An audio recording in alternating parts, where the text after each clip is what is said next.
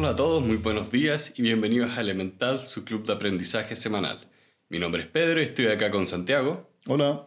Y el libro esta semana es Follow Your Gut, que es prácticamente imposible traducir. Nos pasó esto con el libro de los solteros, que creo que tú lo puedes explicar mejor.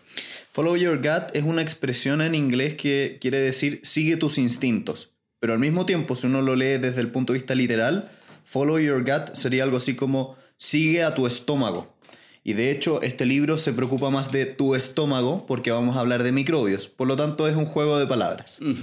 El autor de este libro se llama Rob Knight, que es un profesor de la Universidad de California, que es un microbiólogo y el autor de una charla TED y el libro, además de unos proyectos de desarrollo de estudio y aplicación de microbios en el día a día.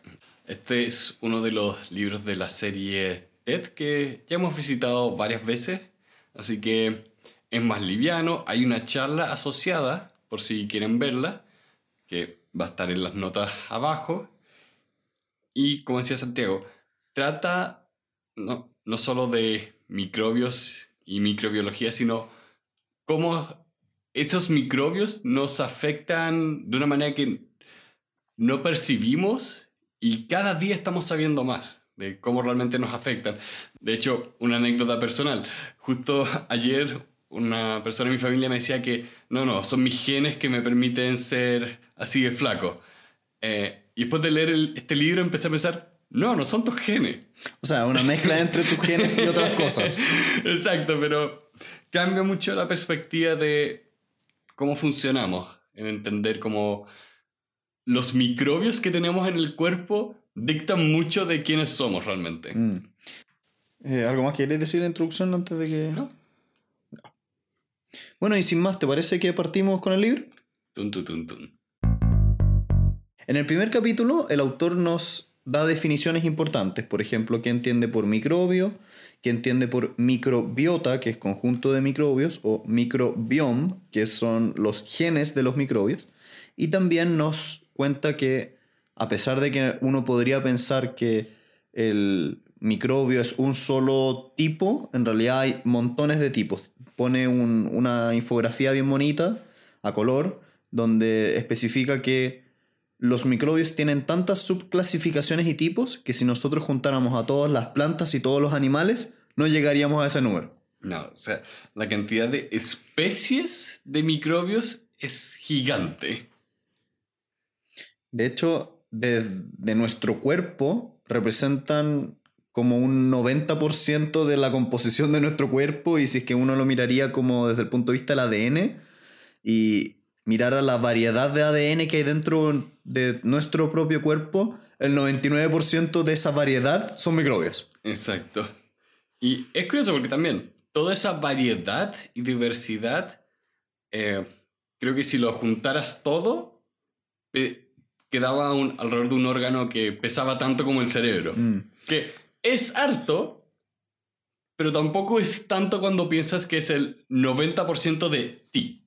Es que ese es el punto. De todas nuestras células, tenemos un 10% de células que son células de ser humano y un 90% de células que son microbios. El tema es que las células humanas son mucho más grandes que los microbios, de los microbios y por eso no esta distinción, digamos. Claro. Y también lo interesante es empezar a ver cómo es que hemos coevolucionado para hacer una verdadera simbiosis. Eh, los microbios dependen de nosotros como nosotros dependemos de estos microbios. Mm. A mí me gustó una parte donde decía una cosa así como, nosotros somos verdaderos ecosistemas ambulantes. Sí. que es una idea casi de ciencia ficción. Sí, que dentro de uno hay un mundo. Sí, o con estas películas de hombres de negro que siempre terminan con alejando la cámara y que nuestro mundo es un mundo pequeño dentro de miles. Eso es real en ti, en tu cuerpo, ahora. Sí. Tienes un microbio Will Smith y un microbio el otro actor. Jay creo que se llama. No, ese era el personaje, era Jay y Kay. Jay era Will Smith, Kay era... Uh, Filo, el otro actor. El otro actor. También es típico, pero se me olvidó ese nombre. eh, el autor lo que hace es contarnos ya qué son los microbios, cuáles son los tipos de microbios que hay, y después empieza a revisar uno por uno dónde se encuentran los microbios. Es decir, dice, ya, revisemos. En tu piel, ¿qué tipo de microbios hay? ¿Cómo funciona eso? En concreto en la piel, eh, hay microbios que se relacionan mucho con tu olor corporal, que se relacionan mucho con el- la acidez de tu piel, y que eso puede explicar también por qué hay ciertas personas que son más picadas por mosquitos que otras. Exacto. Yo de hecho me da risa porque yo tengo la fortuna de que mi piel es poco apetitosa para los insectos en general y me pican muy poco. Cuando voy a un mismo lugar con otra persona en la misma pieza y esa persona amanece picada entera y yo no, ahora entiendo que es porque probablemente las bacterias de mi cuerpo son distintas, las de mi piel en concreto, que las de la otra persona. Claro, porque también acá especifica, mira, a veces ni siquiera tienes que tener una bacteria benigna o maligna, tiene que estar ocupando un espacio, cosa de que una maligna no esté. Sí. Y todos los microbios de todas las personas son increíblemente diversos. Si uno compara dos seres humanos en cuanto a ADN, son 99.9% iguales. Pero si tú los comparas en torno a su como contenido de microbios, son increíblemente distintos. Al punto de que, esto fue lo que más me fascinó, los microbios que viven en tus distintos dedos son distintos. Mm, Cuando uno piensa con todo el juego que hace con las manos, cierra los puños, pensaría que la mano en sí existe como un gran conjunto, pero no, es cada detalle tiene sus pequeñas como colonias. Sí, de hecho para demostrarlo, el experimento que hacía el autor era medir qué microbios tenía un teclado de computador respecto de los dedos que tocaban cada tecla. Y resultaba que cada dedo tiene su propia como, como huella digital de microbios. Sí. De hecho, él contaba al autor que cuando hizo un paper a este respecto y lo publicó, CSI, que es una serie de televisión de Joder. como de como de detectives entre comillas, eh, había Detectives. detectives comillas. con muchas comillas. Dios mío, Dios, eso. Habían utilizado esta cuestión y habían dicho, ya, ahora vamos a pillar a alguien por su huella digital de microbios. Y igual lo encuentro notable, más allá de que sea ciencia ficción, la, o sea, no ciencia ficción, pero que sea televisión, encuentro notable que tú pongas un paper y que a un mes después sale una serie de televisión muy famosa utilizando tu paper. Lo encuentro genial. Creo que miro muy... Creo que en mis ojos CSI es una muy mala serie que, que causa más problemas que cualquier otra cosa. Es lo mismo, así, desde el punto de vista de entretenido es que estás haciendo una investigación y después sale en la televisión, como alguien lo está usando como para hacer ciencia. lo encuentro genial. Eh, bueno, más allá de eso, eh, la piel, digamos, tiene muchos microbios, pero también hay otras partes, por ejemplo, la nariz y los pulmones. Es muy distinto el contenido de microbios de los pulmones de una persona fumadora que una persona no fumadora. Niños no fumen. De hecho, desde el punto de vista de microbios, no lo hagan por ningún motivo, porque los está matando derechamente muy rápido. Eh, porque lo que acá señalaba era, uno, cómo iba cambiando el tipo de microbio que tenías dependiendo de si estaba entrando el oxígeno, ya estaba adentro, los pulmones. Cada lugar tenía su propio como... eh, ¿Cuál era la palabra que usaba para... eh, microbia? ¿Microbiota? Eh, es un conjunto de microbios, sí. Que ca- cada parte del cuerpo tiene su propia microbiota y el tema del cigarro es que era como tirar una bomba atómica donde todo quedaba desolado. Sí. Y todos los microbios buenos morían. Bueno, pero eso es algo que era esperable, ¿no es cierto? Eh, Exacto. Y ta- también lo curioso que acá lo mencionaba un poco como a veces podemos encontrar en personas sanas microbios que se asocian a enfermedades. Sí. Y acá hablaba mucho de cuánto es lo que sabemos y cuánto es lo que no sabemos en, en relación a, mira, sabemos que este microbio eh, aparece cuando tenemos esta enfermedad, pero todavía no estamos seguros si es que es el causante de la enfermedad o una consecuencia de la enfermedad o simplemente está en nosotros y cuando eh, está en un- una acumulación muy grande es que es la enfermedad. Porque hay, hay una frase que no es de este libro, pero me gusta mucho que es eh, la dosis es el veneno.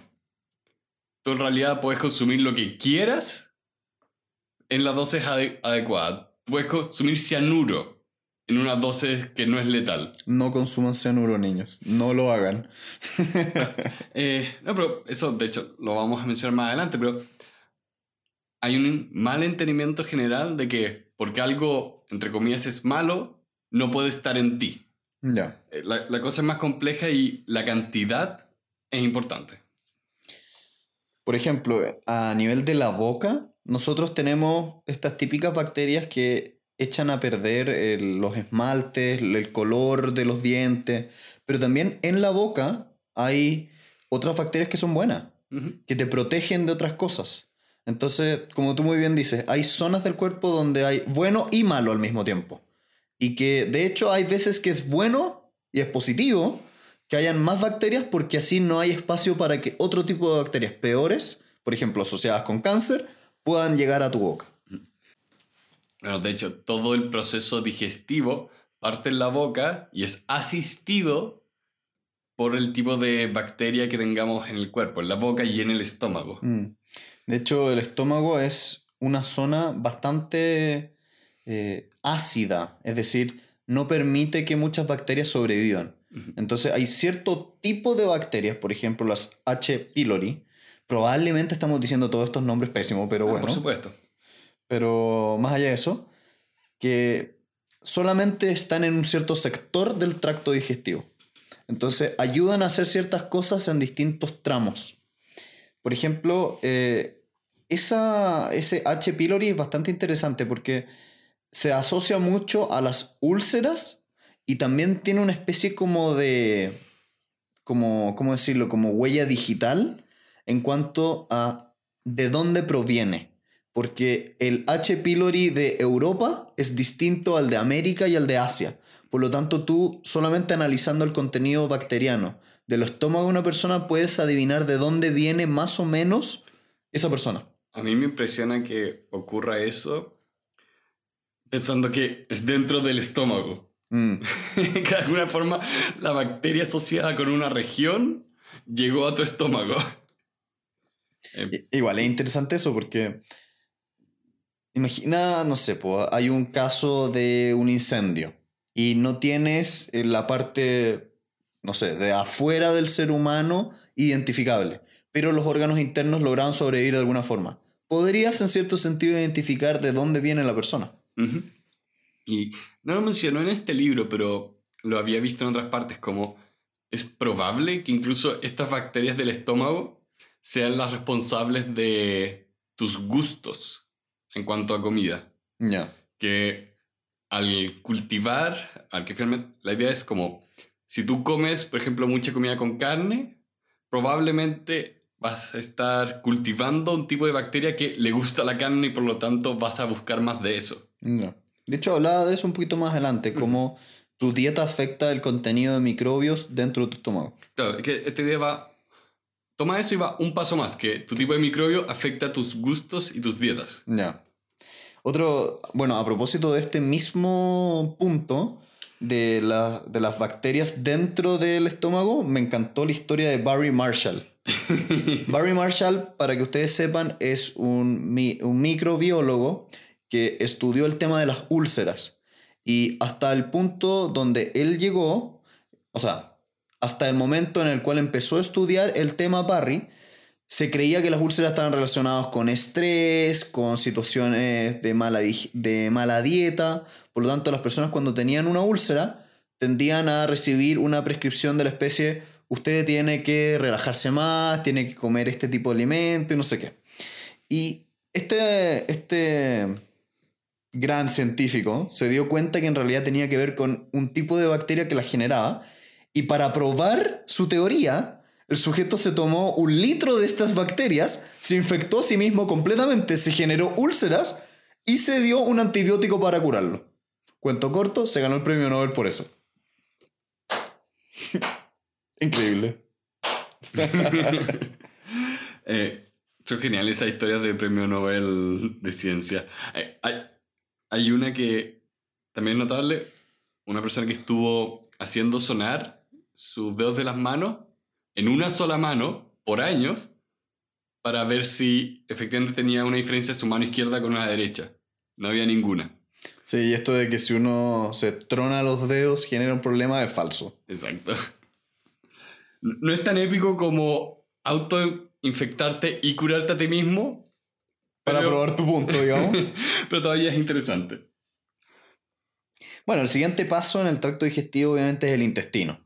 Y este es, desde el punto de vista de los microbios, un lugar muy interesante porque tiene la mayor cantidad de bacterias y microbios de todo el cuerpo en general. Es como Las Vegas. Sí, es como me imagino una mezcla entre Las Vegas y, y, y Square. eh, ¿Cómo se llama? El, el- el- esta típica esquina de los gringos con muchas pantallas. Ah, en, Eh, en Nueva York. En Nueva Eh, York. No sé, no, no me acuerdo. Eh, uy, que, que me, me- me vino ahora el lapsus mental. lapsus mental, Dios mío. Para hacerlo más, más preciso, es como Hong Kong. Mezclado con. Sí. Sí. Creo que Ho- Hong Kong tiene más población. Bueno. Em, lo interesante del intestino también es que se relaciona con algo que nosotros creíamos que tenía que ver con otras cosas, que es el metabolismo. Las bacterias que tú tienes en tu intestino afectan tu metabolismo, porque afectan cómo tú absorbes los nutrientes, cómo degradas los alimentos, cuánto se degrada, en qué forma, en qué velocidad.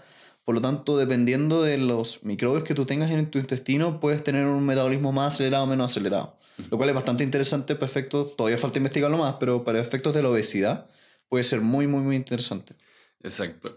Porque la idea inmediata que se desprende de acá, que de nuevo, el autor es muy responsable en decir que no hemos hecho experimentación con humanos, puede que esto no funcione, no lo intenten en su casa, pero dice, estamos investigando la posibilidad de hacer trasplantes de bacteria de intestino para curar la obesidad.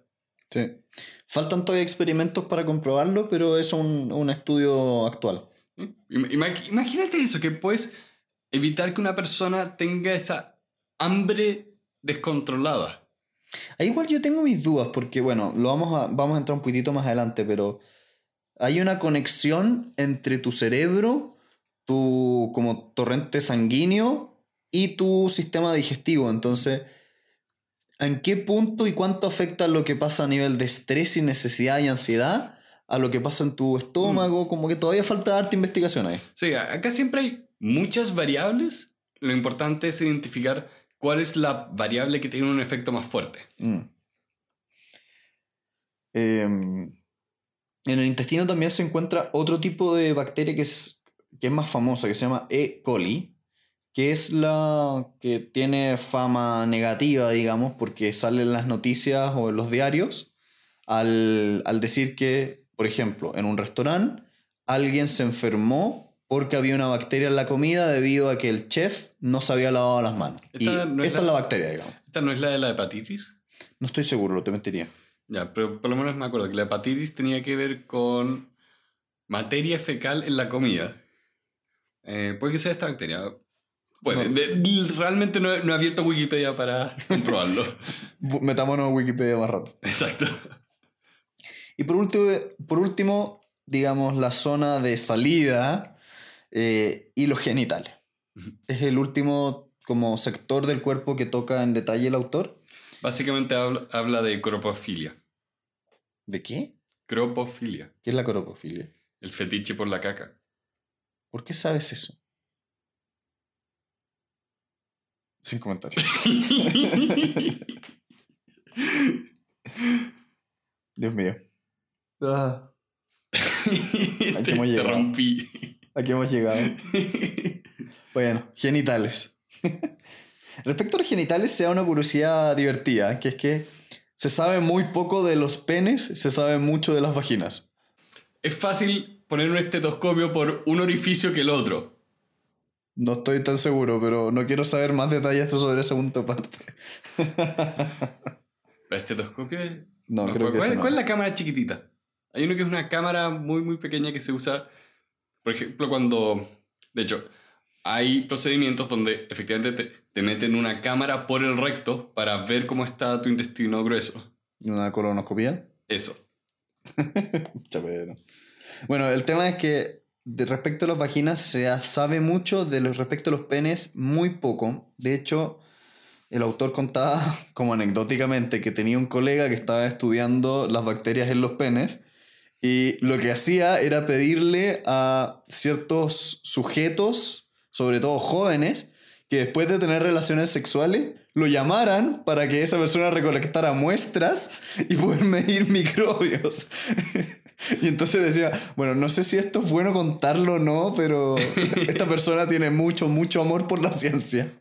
Ahí está la causa de por qué no se sabe mucho. A todos les da vergüenza investigarlo.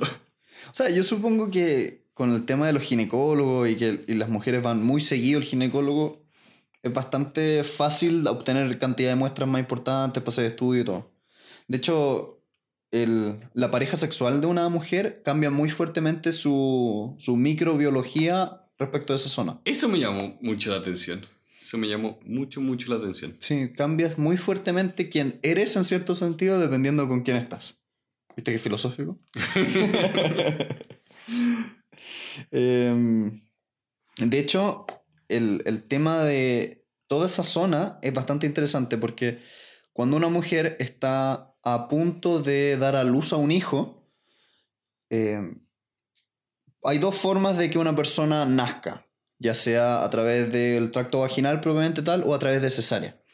Y lo que no se sabía hasta hace mucho tiempo era cuánto afecta a nivel de microbiología y microbios en general nacer por una u otra vía. Y lamentablemente, gran parte de los microbios que adquiere un, recién nacido son a través del tracto vaginal. Por lo tanto, cuando una persona nace a través de cesárea, no tiene ese contacto y muchas veces no se expone a muchos microbios que son, aunque suena raro, muy positivos para el desarrollo de defensas del, del infante. Digamos. Sí. Hay una verdadera relación entre nuestro sistema inmunológico y nuestra exposición a bacterias. Mm. Eh, que puede sonar un poco contraintuitivo, ¿no? Exacto. Porque, bueno, un poco la idea de las vacunas. Pero acá explican que incluso antes de nacer, como dentro de todos los cambios hormonales que tienen las mujeres, hay un cambio en la bacteria vaginal que, afecta, que finalmente es que el cuerpo se adapta para que nazca eh, esta persona y inmediatamente esté cubierta de esta bacteria que le va a ayudar para sobrevivir. Mm. Al punto que el, eh, el autor habla de su experiencia personal con su señora, donde ellos tuvieron que tener una cesárea no planeada. Y lo que hicieron fue que después de que eh, nació su hijo o hija. No, no guardo, pero nació la persona. Sí. Eh, básicamente tomaron algodón y la cubrieron. En ciertas zonas estratégicas con los microbios vaginales. Exacto, porque tanto él como su señora eran biólogos, entonces dijeron como, tenemos que hacer eso, necesitamos... Ahora, no hay que asustarse. No porque una persona nazca por cesárea va a tener peores defensas. El autor es, eh, es explícito en decir, sí, empeoran tus probabilidades de, de, de, resistencia a ciertas enfermedades, producto de ciertos microbios, pero son porcentajes de probabilidad muy pequeños. Sí, por favor no se traumen. No, no hay ningún problema si alguien nació de cesárea. Tiene un porcentaje menor de probabilidades de estar con una buena defensa. Claro, era lo, lo, mismo, acá lo mencionaba, como si tú tienes una mascota, si tú vives en el campo, eh, sí, estás hecho, en situaciones como menos salubres, comillas, eso también es algo positivo. mm, de hecho, en un capítulo un poquito más adelante vamos a profundizar harto en ese tema. Sobre cuándo te conviene tener un perro, por ejemplo. Claro. Pero en fin, dejémoslo un poquito para más adelante. Avanzando, siguiendo esta línea un poco de las bacterias y las enfermedades, está el caso famoso de una persona que le decían Typhoid Mary, que ella era una empleada de casa, que era una muy buena cocinera, que por desgracia llevaba consigo una bacteria que causaba una enfermedad muy, muy grave. O sea, la gente moría en la época por esto. Y no se sabía muy bien tanto de las bacterias en su momento, entonces ni siquiera sabían cómo era que hasta donde esta persona iba la gente se enfermaba. Esta? Sí, esta persona iba de lugar en lugar cocinando. Ella era resistente a la bacteria, pero las personas que estaban alrededor de ella no lo eran. Es que no solo era el tema de cocinar, era que ella cocinaba postres. Sí. Porque si tú cocinas algo caliente, se desinfecta, no hay problema. Pero ella hacía postres que eran fríos, entonces la bacteria estaba en todos los merengues. Sí. Y es divertido porque generó una crisis a nivel de toda la ciudad y se tuvo que investigar hasta llegar a la causa y era ella. Y ella no sabía. No, y Y ella estaba sana. Sí, eso era lo, lo que generaba el desconcierto. sí, y bueno, tristemente, por la falta de información, a ella se la tomó y se la puso en un asilo. Mm. Y ese fue el final de la historia, así que tiene un final triste. Que- Sí, El, tema, es- el tema es que hasta hace muy poco no se tenía buen conocimiento respecto al funcionamiento de los microbios en general. Ujú. De hecho, el sistema inmune también es bastante duro en el, eh, en el sentido de cuando ataca una bacteria no suele discriminar. Ataca a las bacterias buenas y ataca a las bacterias malas. La alegoría que, que hacía el autor era muy divertida. Era, el sistema inmune no es como el FBI buscando a un específico delincuente. Es como una especie de, de guardia en un banco que cuando ve que alguien entra, dispara nomás. Eh, creo, que era- creo que en esta parte también hablaba de Jon Snow. Sí. Que, Un poquitito más adelante dentro de este capítulo. sí, que no es el personaje de Game of Thrones, es el padre de la epidemiología. Sí, que lamentablemente su nombre va a quedar en el olvido gracias a la serie. Probablemente. Eh, pero les recomiendo mucho, si les interesa este tema, ver la serie de videos de Extra Credits sobre Jon Snow. Son muy, muy interesantes y muy entretenidos de ver. Mm. Otras como comillas enfermedades que tienen que ver con los microbios, por ejemplo, es la obesidad. El- La obesidad tiene muchas causas, obviamente, y una de ellas que se está investigando es cuánto influyen los microbios en la obesidad. Y el autor sugería que hoy en día existen varios estudios que están intentando atacar, los, atacar la, microbiología de la obesidad, es decir, las bacterias que están asociadas con esto. Porque dependiendo de tu tipo de dieta, las bacterias que vas a tener dentro de tu estómago son distintas. Y hay ciertas dietas que generan bacterias que tienden más a la obesidad y otras que tienden menos.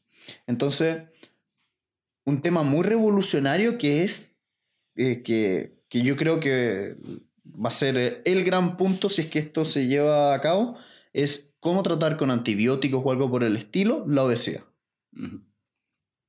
Em, también las alergias y el asma. Cuando te conviene como padre exponer a un infante en general, a un niño menor de, menor de 10 años, a por ejemplo la tierra, o un perro, o un gato. Coman tierra, niños, coman tierra. El punto es que cuando somos muy pequeños, eh, si estamos demasiado protegidos de estos microbios, no tendemos a generar un sistema inmune que sea capaz de hacerse cargo de las enfermedades que traen aparejados estos microbios. Claro. Acá lo que es importante rescatar es la importancia de jugar afuera. Sí, como que padres tiren a sus niños a la plaza. Sí, sí, literalmente, porque, o sea, no solo una forma de desarrollarnos como seres humanos un poco más completos, sino literalmente más completos en tenemos mejores defensas. Sí, un niño que está expuesto a un iPad todo el día y un niño que sale a jugar en el parque tienen sistemas inmunológicos muy distintos. Exacto. Y de, de hecho es, es curioso porque había una hipótesis que decía que a los niños muy pequeños había que mantenerlos muy limpios, de manera que no contrajeran enfermedades.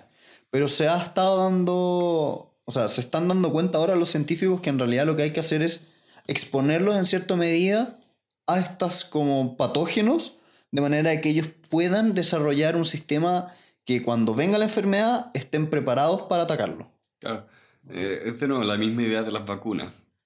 No se trata de dar, no se trata de exponerlos para que tengan fiebre y se enfermen, sino que se expongan al entorno en el que van a vivir finalmente. Mm, sí.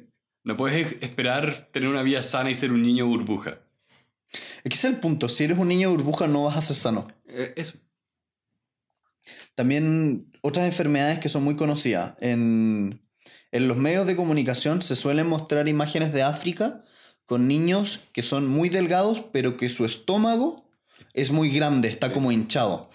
Y como la, la idea que se estaba esparciendo mucho era que esto se debía a un problema de malnutrición o falta de proteínas en la dieta de estos niños. Es decir, que en África había un problema de hambruna en cierto sentido. Claro, la idea era que si tú tienes hambruna, uno de los síntomas es que te hinchas. Y, el, y este autor decía en realidad eso es un error, porque eso se debe específicamente a un tipo de bacteria que actúa a nivel de tu estómago y que genera este hinchazón. Y que si tú le das los antibióticos correctos, desaparece. Entonces, a mí me gusta ver cómo una creencia popular con ciencia cambia su perspectiva. Se me olvidó el nombre, pero creo que Carl Sagan tiene un libro que el título tiene que ver con esa idea, como eh, la ciencia y el conocimiento son la luz que dispersa la ignorancia y finalmente nos ayuda a tomar mejores decisiones. Bueno, respecto del cerebro y los microbios, el autor toca los temas de la depresión y el estrés. Sí, y también todo lo que es el autismo. Finalmente, la conexión que tiene nuestro como bioorganismo, eh, creo que esa palabra está mal usada. Creo que no existe, pero no creo que importa. no existe. Pero el punto es cómo los microbios que viven en nuestro organismo afectan nuestro estado de ánimo, nuestro, nuestro cerebro, todo, todo nuestro sistema. Y realmente acá es donde podemos empezar a decir que tú también eres tus bacterias. Sí, sí, el, el, el tema es hasta, hasta hace unos 30 años se creía que el estrés y el- la depresión tenían que ver netamente con ciertas zonas del cerebro y que no habían tantos otros agentes que jugaban. Y este autor dice, mira, hay muchas causas, muchas cosas, y una de ellas, probablemente, no se ha probado completamente, tiene que ver con ciertas bacterias. Por lo tanto, eso es muy fascinante porque tú podrías atacar esas bacterias para, por ejemplo, curar una depresión. O para, comillas, vacunar a una persona para que tenga una resistencia mayor a la depresión. Claro. Eh, porque si bien la depresión es algo complejo y no solo tiene un componente biológico, también hay una parte social muy importante, Sí. es importante explorar todas las variables por las cuales podemos atacar esa enfermedad. Mm, Eh, especialmente hoy en día que nuestro estilo de vida, especialmente el occidente, ha evolucionado de una manera que la depresión se ha convertido casi en una epidemia. Sí. Eh, tampoco quiero decir que, bueno, vamos a vivir de la misma forma, pero nos vamos a estar dopando. Pero es importante considerar más cosas. Y acá quiero hacer una nota que me gustó mucho lo responsable que es este autor a la hora de escribir. Sí, constantemente cuando algo no está completamente probado dice, estos son pruebas, estos son estudios, todavía no es concluyente. Exacto. Y hay un punto que literalmente dice, ¿quién, está, ¿quién es esta persona? ¿Por qué está diciendo esto? ¿Cómo es que está diciendo esto? Mm, Da como una regla de oro para tener un sano nivel de... ¿Cómo es? ¿Escepticismo? ¿Escepticismo? escepticismo, sí. Un sano nivel de escepticismo ante información sobre ciencia. Mm.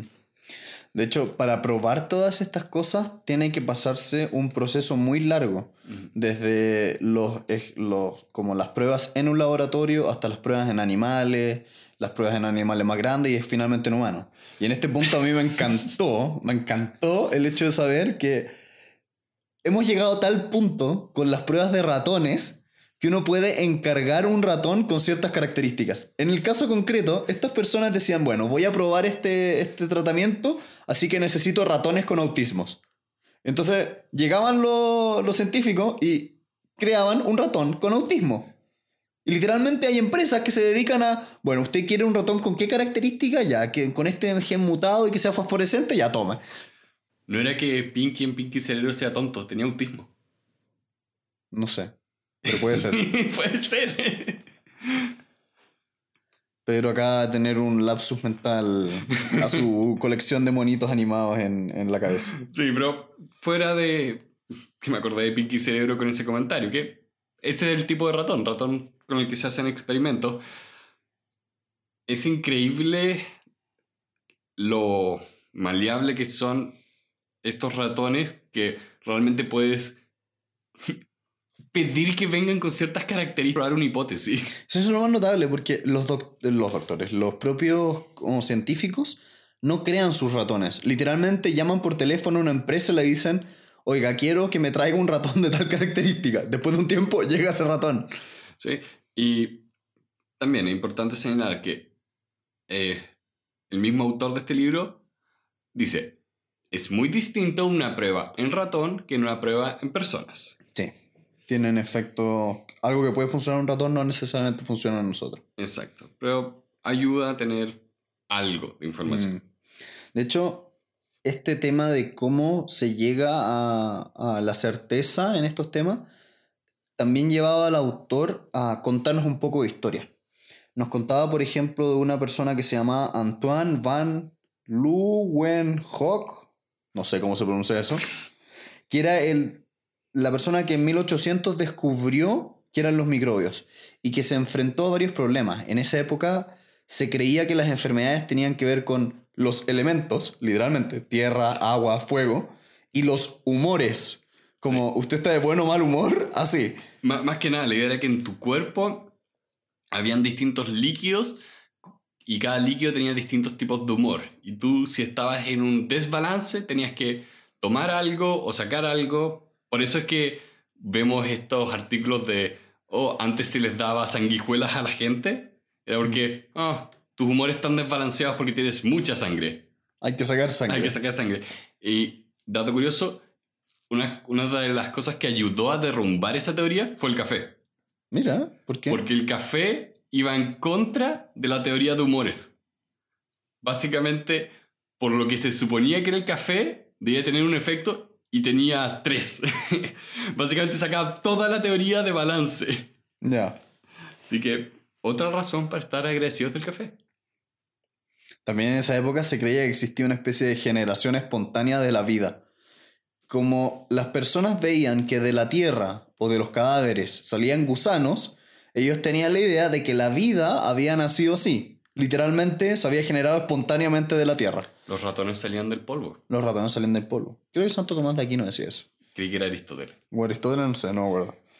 Y mm, lo interesante es que esta persona se enfrentó a estas creencias. Y la forma en que logró demostrarlo era que él, además de tener una empresa que se dedicaba a la creación de anteojos o lentes, él hacía como una especie de microscopios que permitían ver a estos animalitos pequeños. Así le llamaba. Claro. Entonces era muy... Sí, muy ¿Ah? Eh, para que no se confundan, quien derrumbó la idea de generación espo- espontánea era otra persona. No, de acuerdo, pero también ayudó a este autor. Sí. Eh, también hablando un poquito de historia, en esta parte el autor habla de Ignaz Semmelweis. Probablemente pronuncie eso como el... Pero bueno, que en 1847 empezó a postular que era una buena práctica médica que los médicos o doctores se lavaran las manos antes de hacer, por ejemplo, una cesárea o un, o un parto en general. Sí, básicamente les dijo, eh, gente, creo que es una mala idea tocar un cadáver y después tratar de hacer una operación. Creo, creo que no es una buena idea. Pero hasta ese minuto no se sabía que había microbios, por lo tanto era controversial decirle lávese las manos. Sí, y los doctores eran también. No queremos ser tan categóricos, pero ¡Lo tiraron a un asilo! bueno, el punto es que el pobre se enfrentó a los, a los médicos que se sintieron atacados en su ego porque les dijeron que estaban sucios y que tenían microbios que ellos no sabían que existía y por lo tanto, como tú muy bien dices, lo tiraban a un asilo mental porque definitivamente estaba loca esta persona. Claro, ¿cómo osa decir que porque estudiaste medicina tus manos no obtienen superpoderes y sanan lo que tocas? Sí. Después se dieron cuenta de su error y salvaron muchas, muchas vidas lavándose las manos. Exacto. De hecho, a mí me encanta porque eh, mi pareja, novia o polola, dependiendo en qué lado del mundo estén escuchando, ¿no? Eh, me cuenta que ella estudia medicina y que para lavarse las manos hay todo un rito. Es todo un proceso que dura varios minutos, tiene una cierta técnica antes de una operación. Entonces, esto que pasó de cómo se le ocurre decirme que me lave las manos, pasó a hoy a un rito muy largo de lavado de manos. Bien. Así que la medicina y los microbios. Em, después de haber visto las enfermedades, el autor entra a cómo curarlas. ¿Cuáles son los prebióticos, los probióticos, los trasplantes fecales, las vacunas y finalmente los antibióticos? Los prebióticos son eh, químicos que sirven para como cultivar bacterias positivas y que se administran de manera preventiva, se administran antes de que algo suceda. Em, Eso sería una vacuna.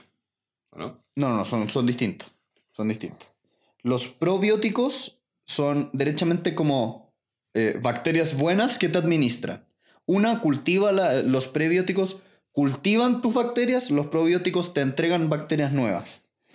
Y acá están todos los lácteos, eh, to- todos estos yogures que hacen ahora. Mm. De hecho, ese es un tema que toca- tocaba harto el autor, que era la industria alimenticia, a propósito de estos eh, descubrimientos y de estos artículos, ha hecho mucha propaganda de su uso, pero realmente no está tan claro qué tan buenos o qué tan positivos son. Por lo tanto, es más marketing que ciencia. Exacto. Entonces, Bueno, cuando vean esos como en, en el supermercado, esos como carteles que esto te va a hacer muy bien, sospechen. una prima siempre les decía estas cosas como los predefecados. ¿Ya? Que uno no le gustaban, dos encontraba que se iba por el baño Mira. y tres encontraba que no servían para nada. Puede ser, po. puede ser. Y en esta parte, una yo quiero detenerme porque lo encontré. No sé cuál es el adjetivo que quiero usar, pero. Transplantes fecales. ¿Sí? ¿Escucharon lo que acabo de decir? Vamos a tomar caca y ponerla por su culo. No necesariamente por su culo. Ese es el problema.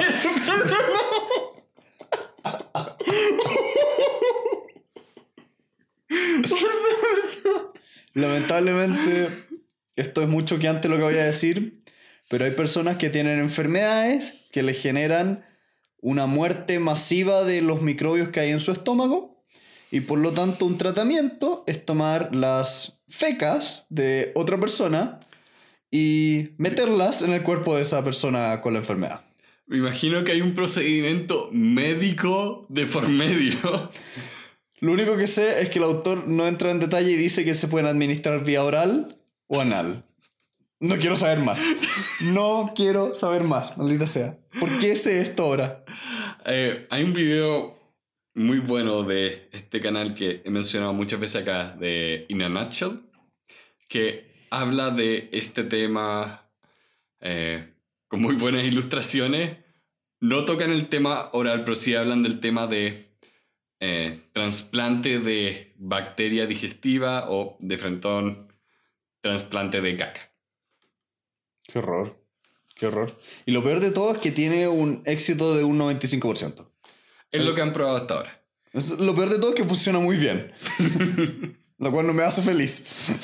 Bueno, el punto acá es, si eres una persona sana, estás bien. Si no eres una persona sana, no estás tan bien. Así que en un futuro es posible que alguien venga a comprar tu caca. ¿Sí?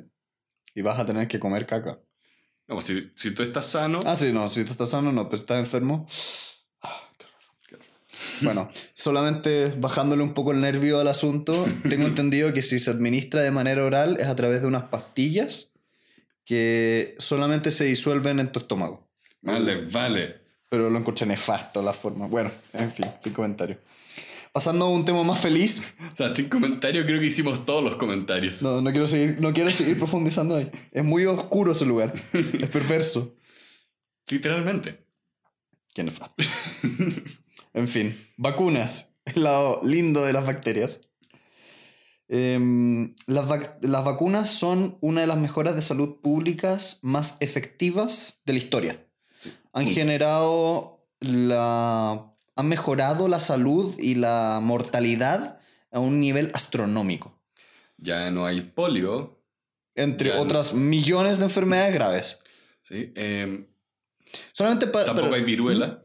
Solamente para los que no saben, las, las vacunas funcionan de manera tal de que te administran una versión débil de un microbio a una determinada edad y con eso generan que tu sistema inmune genere los anticuerpos suficientes para tratar esa enfermedad si es que llega a ocurrir. Exacto. Por lo tanto, como que te enseñan a defenderte. Y obtienes inmunidad, eso es lo importante. Incluso si te infectaras con la bacteria del polio, no te pasaría nada. Mm. Lamentablemente en el mundo han habido algunos casos donde salió una vez un artículo que relacionaba las vacunas con la generación de autismo y otras enfermedades, pero ya se ha desmentido ese estudio. Lamentablemente fue un, fue un paper que generó mucho revuelo en ciertos sectores y que es una lástima porque no se dan cuenta lo positivas que son las vacunas para la salud moderna. Sí. Sobre todo porque, lo vamos a explicar un poquito más adelante, pero los, las bacterias y los microbios van evolucionando y se van poniendo cada vez más fuertes. Por lo Mm. tanto, un buen sistema de vacunaciones públicas te generan una mejora a nivel global de la población. Sí, y no lo toca, no lo toca acá, pero los procesos para eh, generar una vacuna, para que esa vacuna pueda ser divulgada en una población, es de las cosas más rigurosas que existen. Sí, completamente. Eh, decir que no estás seguro de que una, una vacuna es segura es como que tú seas un pasajero en un avión y quieras pelear contra el piloto porque no estás seguro que ese piloto sabe manejar el avión y que tú quieres hacerlo. Mm, Es una completa y total falta de entendimiento de cómo funciona un proceso, cómo, cómo funciona el proceso realmente. sí. Y es una lástima porque muchas personas evitan vacunar a sus hijos y con eso los exponen a riesgos de salud mayores. Sí, enfermedades que han sido casi erradicadas del mundo han resurgido. resurgen gracias a estas personas en sus propios hijos. Entonces, todos los que nos escuchan, las vacunas son muy positivas, hay que administrarlas, son ciencia moderna y obviamente siempre todos tienen que tener el rigor de cuestionar y todo lo que ustedes quieran, pero en este tema en concreto las vacunas son positivas. Sí, pero por eso acá el autor me gustó cómo lo ponía. Es importante cuestionar de manera correcta. Mm, ¿Quién es esta persona? ¿Qué me está diciendo? ¿Cómo lo está diciendo? Porque acá la persona que acepta que las vacunas son peligrosas es- no está cuestionando esa fuente de información. sí. Y un tema delicado ahí también es que hay gente que no es vacunada por casualidades de la vida. Es, "Oh, me salté esa vacuna por eh, razones externas, no por una decisión concreta. Esa persona está más expuesta a una enfermedad grave si es que el resto no se vacuna. Es uno de los efectos de cómo funciona la transmisión de enfermedades, que si tú empiezas a no vacunar a las personas, la probabilidad de infección crece exponencialmente. Sí. Y en este punto, eh, el autor toca ciertos estudios modernos que, nuevamente, no tienen conclusiones, no se ha llegado a una, a una resolución feliz todavía, pero eh, se está intentando ver la posibilidad de generar vacunas contra temas como la depresión o el estrés postraumático. Pero, insisto, todavía está en pruebas. Mm. No, no hemos llegado a, a- esas maravillosas vacunas. Ujú. Y finalmente, los antibióticos. Los antibióticos son eh, medicamentos, si quieren verlo en versión muy simplificada, que atacan cierto tipo de bacterias. Y que son muy buenos porque suelen hacerse cargo de las enfermedades, pero a la vez tienen ciertos problemas. O sea, el problema no es el antibiótico, es cómo lo estamos usando. Mm. Eh, se administran demasiado. La gente es muy, muy, muy propensa a tomar antibióticos y en grandes cantidades. Y el problema es que muchas veces los antibióticos administrados de esa forma no discriminan entre bacterias buenas y malas y matan todo. Sí. Entonces, Y no solo Mm. eso, podemos estar creando peores bacterias que sí pueden ser muy peligrosas. Mm.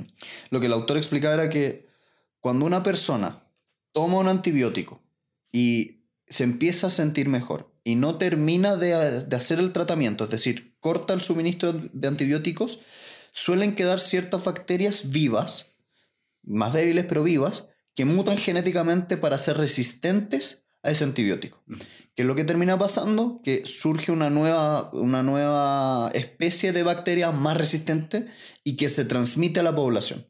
Por lo tanto, a través de la mala administración o sobreadministración de antibióticos generamos bacterias más resistentes a la medicina. Sí, esto es, este es uno de esos casos donde las acciones individuales tienen consecuencias no deseadas para todos. Sí, y hay que tener cuidado porque estas bacterias no solo se transmiten de seres humanos en seres humanos.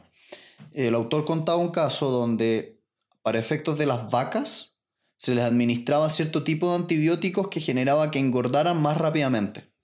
Y a la vez, eso generaba que esas bacterias se volviesen cada vez más potentes y más resistentes a los antibióticos. Y lo que generó fue que esas bacterias que eran más potentes y resistentes en las vacas se transmitieran a los seres humanos y por lo tanto fuéramos expuestos a una bacteria más fuerte. Cuento corto, se terminó prohibiendo el uso de estos antibióticos en las vacas en Europa para evitar que engordaran y al mismo tiempo generaran este problema epidemia, de epidemia para el mundo. Bueno, tú sabes que todas las epidemias, todas las plagas, son bacterias o son enfermedades de animales que saltan a los seres humanos. Porque una enfermedad para una vaca que pesa tres veces lo que peso yo, no le, puede que ni la sienta, puede que esté sin energía. La misma enfermedad en mí me puede matar. Ya. Y de hecho las condiciones insalubres de Europa son las causas por las cuales hubo tantas plagas y por qué efectivamente vemos que había plagas en Europa y no en América. Ya. Donde incluso en ciudades como eh, Tenochtitlan, que tenía una población gigante, no tenías epidemias. Porque no estaba, eh, uno, no está este nivel de insalubridad y dos, tampoco convivían con animales como lo hacían en una ciudad con- como en Europa. Donde Ya. literalmente había vacas y cerdos y gallinas en la plaza pública y todo era un desastre. Era muy Mm. cochino todo. El tema es que tenemos que ser cuidadosos en la administración de los antibióticos y cuando efectivamente tomamos antibióticos, hacer el tratamiento completo. Y con eso el autor llega al capítulo final, que es una llamada a la acción, un mirar al futuro, que se viene, porque como le hemos dicho varias veces, hay muchos temas que todavía no están cerrados, todavía falta investigarlo. O sea, él literalmente decía, miren, el momento en que ustedes estén leyendo este libro y yo lo haya terminado de escribir, vamos a saber el doble sobre este tema de lo que yo puedo explicarles acá. A mí, en términos generales, el libro me gustó mucho. Es un libro muy, muy, muy rápido, lo puedes leer en menos de dos horas. Tiene dibujos, ¿Sí? tal vez podemos poner un par en las notas. Eh, tiene dibujos muy bonitos. Sí. El ilustrador es bien, es bien bueno. Es rápido, tiene sentido del humor, hay partes donde uno se ríe. Es muy interesante, sobre todo para personas como uno que no tiene un, un entrenamiento de biología tan bueno. De hecho, somos muy ignorantes a ese respecto, por lo menos yo. Entonces, lo encontré muy fascinante. Sí, eh, es un poco como dices, es fácil quedarse en el rubro de uno y no aprender de otras cosas. Entonces me imagino que, claro, alguien que estudió medicina, alguien que estudió biología, puede que no encuentre información nueva acá. Eh, pero es un muy buen libro para divulgar ese conocimiento a las masas ignorantes, entiéndase nosotros. Sí, en este tema nosotros somos la más ignorante. Sí, no, y, eh, para no ser como esos doctores de hace varios siglos que creen cualquier cosa, es importante reconocer que podemos ser ignorantes en ciertos temas. Mm. En este tema yo no sabía nada, pero nada. Y leer al respecto, por lo menos a mí, me genera una cantidad de curiosidad. Hay tantas cosas que uno no maneja. Creo que ese es el, como el sello de un buen libro, que te genera curiosidad, te dan ganas de seguir leyendo porque te entretiene el conocimiento nuevo. Sí. Eh, quizá no es el libro más profundo, pero me gustó mucho en ese sentido. Sí, de hecho, si yo lo tuviera con una nota, le pongo un 9 de un 10. ¿Y por qué un 9 de un 10 sola y exclusivamente? Porque no es 100% transversal el libro. Es decir, hay un gran sector de los seres humanos, que son todas las áreas de la salud, que van a encontrar demasiado básico el libro. Pero fuera de eso, lo encuentro maravilloso, es una joya. Eh, yo lo encontré solamente muy bueno. ¿Ya? solamente. Entonces voy un número más abajo con un 8. Pero tiene mi completa recomendación. Eh, pues también es, es ligero. Después de haber leído tantos libros largos, es agradable cambiar un poco el ritmo. Sí, sí. Este es un libro que yo le recomendaría a toda persona que no sea del área de la salud y que tenga un fin de semana donde quiera leer. Sí. No es más que eso, no te da para más de leyendo. Porque es muy pequeño, el formato es muy, muy agradable. En Kindle, si es que tú lo quieres leer en Kindle, te dice te vas a demorar dos horas en leerlo. Entonces, es un libro de bolsillo para un fin de semana o un viaje en un avión. Sí. Y con esa última recomendación vamos a despedirnos por esta semana. Esperemos que hayan disfrutado este nuevo episodio y que estén muy bien. Chao. Adiós. Los invitamos a visitar nuestra página web elementalpodcast.cl y nuestro canal de YouTube. Además, les damos las gracias a todos los padrinos que nos están ayudando a hacer posible este podcast. Pueden escucharnos en sus iPhone en la aplicación Apple Podcast o en su Android en la aplicación Stitcher. Los invitamos también a visitarnos en Facebook, Twitter, Instagram y LinkedIn. Les pedimos ojalá que nos puedan dar un me gusta, puedan compartir y suscribirse y aquellos que están en YouTube poner la campanita y además dejarnos sus comentarios en todas las redes sociales y ojalá en iTunes. Nuevamente, muchas gracias por escucharnos, nos vemos en el siguiente episodio.